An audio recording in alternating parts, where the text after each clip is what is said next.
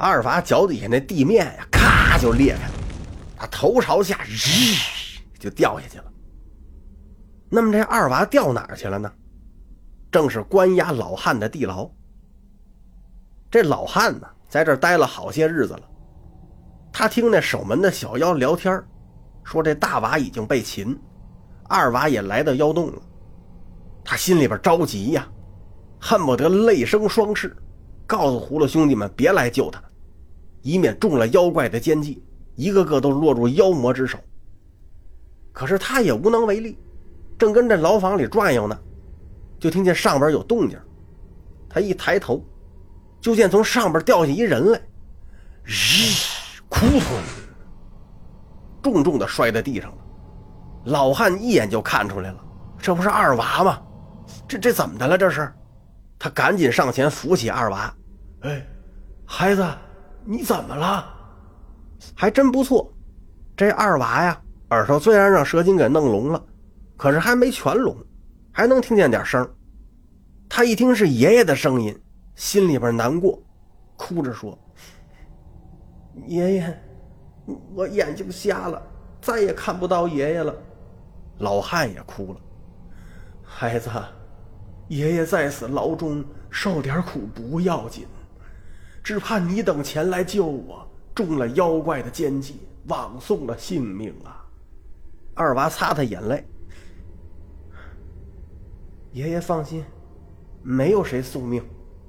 大哥虽然中了魔法，可是我等兄弟乃是一条心，大哥不会死的。老汉叹了口气：“唉，话虽如此，但是我们都身陷囹圄，而且你的眼睛也瞎了，真不知道如何是好啊。”二娃也不知道说什么了，爷儿俩是默默无言。这时候啊。这牢房旁边那石窗开了，露出一张美艳妇人的脸。老汉一看呢，正是那蛇精，就听他说：“你们祖孙俩这提起话也说的差不多了，我有个想法，不知当讲不当讲。”这老汉看见他就没好气，哼，你这妖孽，我等性命尚在你手，你还想怎样？蛇精说：“老丈莫要生气，我琢磨呀。”天地万物以和为贵，不如我等人妖从此重归于好，如何呀？还没等老汉说什么呢，二娃是勃然大怒，哼！除非江水倒流，日月坠入尘埃。蛇精笑了，哼，真是个狂妄的小儿。实话告诉你吧，这不是我的意思，是那个死鬼诸王的意思。今日我屈膝相求，以致被拒绝。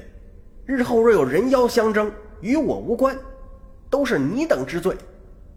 蛇精那意思呀，我提出来和解，你不同意，那以后人妖相争，罪责都是你们人类承担呀。说白了就是推卸责任呗。不过这蛇精跟二娃都明白，这话说了也白说。首先，蛇精这话就不是真心的，他要是真心想和解呀，就直接放人了。再者，妖精做了这么多孽，二娃和老汉也不可能同意。总之，双方啊都是心知肚明，知道这和解肯定是不可能的，所以就直接针锋相对，没有留转圜的余地。就听那蛇精接着说：“我知道你耳朵没有全聋，且饶你性命，日后让你在炼丹炉中受尽煎熬。”哼！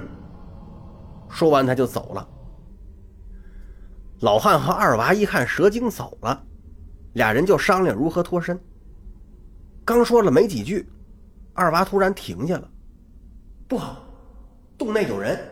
话音未落，就听见咔咔咔咔哗啦，旁边那石壁就裂开了，露出一个洞。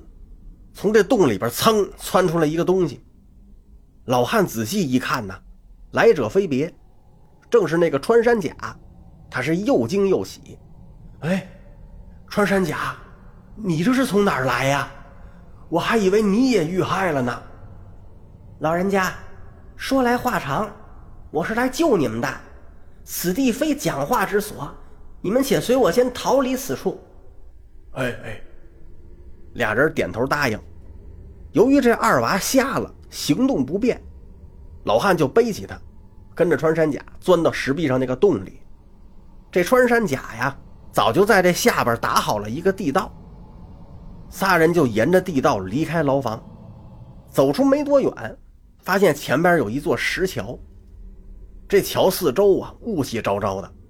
老汉背着二娃就要上桥，这时候穿山甲把他拦住了：“当心！”老汉停下就问呢：“呃，怎么了？”穿山甲指了指上头：“您看那上边。”老汉一抬头，顿时吓得后背冒凉气。怎么回事啊？就见那洞顶上密密麻麻挂着不知道多少弩箭，箭头上都冒着蓝光，一看就有毒。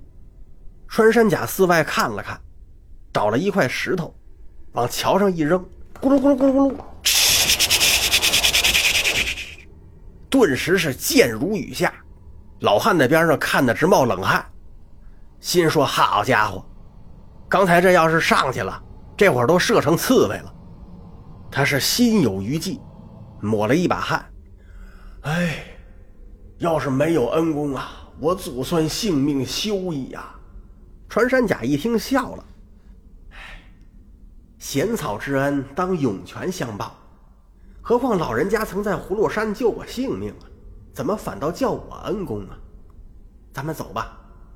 老汉点点头，仨人就继续前进。